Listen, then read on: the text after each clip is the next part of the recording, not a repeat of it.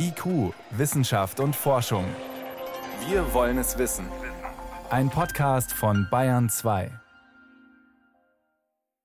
Seit heute ist die Priorisierung aufgehoben für die Impfung. Theoretisch kann jeder einen Impftermin bekommen, theoretisch, weil es gibt immer noch zu wenig Impfstoff und jeder bedeutet inzwischen auch Kinder ab 12, weil für die ist der erste Impfstoff inzwischen auch zugelassen.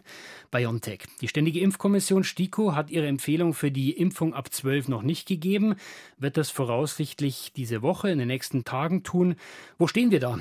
Das kann ich Professor Rüdiger von Gries fragen, am Institut für Soziale Pädiatrie und Jugendmedizin an der Ludwig-Maximilians-Universität in München und Mitglied der Ständigen Impfkommission. Kann ich mein Kind, wenn es über zwölf ist, mit gutem Gewissen impfen lassen? Die Frage ist, ob sie es impfen lassen müssen. Denn äh, ein Kind zwischen 12 und 17 hat ein sehr geringes Risiko für eine schwere Erkrankung nach einer Covid-Infektion. Ich war selbst überrascht, wie gering das Risiko ist. Wir hatten äh, insgesamt zwei Todesfälle in dieser Altersgruppe und das waren schwerkranke Kinder, die eine palliative Behandlung waren, also bei denen die Covid-Erkrankung eigentlich eher der Zufall war, aber nicht die Ursache. Darüber hinaus ist die Anzahl der Kinder, die in dieser Altersgruppe auf die Intensivstation müssen, nur ein Prozent von allen Fällen, die hospitalisiert werden, also extrem, extrem niedrig. Und da muss man sich überlegen, ob es wirklich nötig ist, die Kinder zu impfen unter dem Aspekt des Gesundheitsschutzes. Jetzt ist in anderen Ländern die Impfung auch ab 12 uneingeschränkt empfohlen worden. Warum ist die STIKO da zurückhaltender? Wirklich nur wegen des geringen Risikos für schwere Verläufe? Und wir machen eine Nutzen-Risikoabwägung. Wir haben gerade gesehen, der Nutzen erscheint sehr klein. Die Frage ist, wie groß ist das Risiko? Das Risiko können wir schlecht abschätzen, weil in der Zulassungsstudie mal gerade 1100 Kinder in der Währunggruppe waren. Und mit dieser Fallzahl kann man Risiken abschätzen, die mit einer Häufigkeit von 1 zu 100 auftreten. Aber ich glaube, die Eltern wollen sicher sein, dass ihr Kind eben auch kein Risiko eingeht, das sehr viel seltener auftritt. Um das zu beurteilen, müssen wir die Anwendungsbeobachtungen in den Vereinigten Staaten und Kanada anschauen und hoffen, dass dort etwaige Nebenwirkungen auch gut erfasst werden.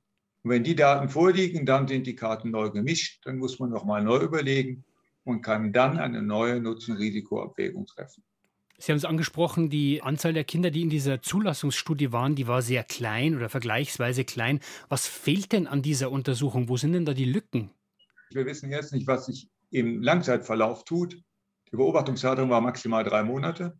Und zweitens, seltene Ereignisse können wir einfach nicht beurteilen. Ich erinnere an das Problem mit der Narkolepsie, das wir vor vielen Jahren hatten mit dem äh, damaligen Schweinegrippeimpfstoff. Da kam es nach einigen Monaten nach der Impfung zum Auftreten einer Narkolepsie. Das war sehr selten. Gott sei Dank. Wenn wir jetzt eine Massenimpfung empfehlen würden und Kinder zwischen 12 und 17, die nur einen minimalen Gewinn durch die Impfung haben, dann wäre das, glaube ich, keine kluge Entscheidung. Das heißt, Impfung für Kinder ab 12 in Deutschland, die Empfehlung der STIKO nur in Ausnahmefällen? Empfehlungen für Kinder mit besonderem Risiko, ja, sehr wohl. Empfehlungen für die Impfung dann, wenn im Haushalt gefährdete Menschen sind, die selber nicht geimpft werden können, ja, sicher.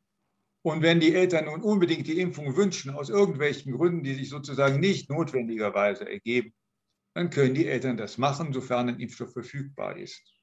Das Risiko für einen schweren Verlauf bei Kindern ist äh, sehr gering. Trotzdem, die stehen ja nicht allein da. Die haben Familien und da sind wir momentan auf dem Stand, dass in Deutschland nur knapp 20 Prozent aller Menschen vollständig geimpft sind. Muss man nicht auch auf die schauen, wenn man dieses Risiko beurteilt? Richtig, wenn man das tun will, dann sollte man Rechnung tragen, dass sobald wie möglich alle jungen Familien sich impfen lassen, und zwar die Eltern, denn die profitieren von der Impfung sicher mehr als ihre Kinder. Jetzt gibt es Kollegen von Ihnen, auch in der Wissenschaft, die sagen, wir müssen die Kinder impfen. Nur dann kriegen wir die Pandemie langfristig wirklich in den Griff. Wie sehen Sie das? Ob es irgendwann Sinn macht, auch die Kinder zu impfen, mit dem Ziel, die Pandemie in den Griff zu bekommen, das ist eine Frage, die zurzeit sicherlich nicht beurteilbar ist. Ob das mal äh, nötig sein wird, kann sein, muss nicht sein mit dem Blick in den Herbst, wenn jetzt viele Kinder nicht geimpft sind, ist das möglicherweise dann auch aus epidemiologischer Sicht ein bisschen eine Spielwiese für das Virus, um zu mutieren und dann bekommen wir irgendwann eine Variante, gegen die die Impfung auch nicht mehr hilft? Natürlich weiß niemand, ob sich irgendwann mal wieder eine Variante durchsetzt, die gekennzeichnet ist durch höhere Infektiosität oder durch schwerere Verläufe. Dafür sind wir nie sicher. Aber es wird irgendwann halt neue Impfstoffe geben, die auch diese Varianten abdecken. Wir sind dagegen nicht schutzlos. Also, Kinder ab zwölf können sich inzwischen impfen lassen. Das waren Einschätzungen von Professor Rüdiger von Gries. Er leitet das Institut für Jugendmedizin an der Ludwig-Maximilians-Universität in München und ist Mitglied der Ständigen Impfkommission. Herr von Gries, ich danke Ihnen für die Zeit und danke fürs Gespräch. Ja, ja.